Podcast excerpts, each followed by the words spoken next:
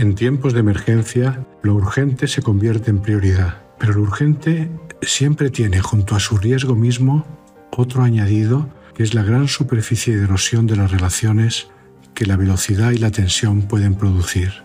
Suena naif decir que en tiempos de emergencia hay que respirar profundo y poner atención al verbo cuidar.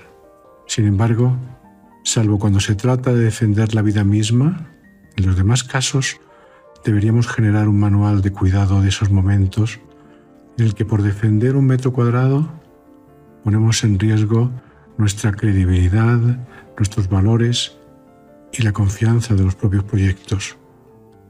Así es que serena if entonces. Respiremos hondo y traigamos el verbo cuidar desde el corazón a nuestra mente.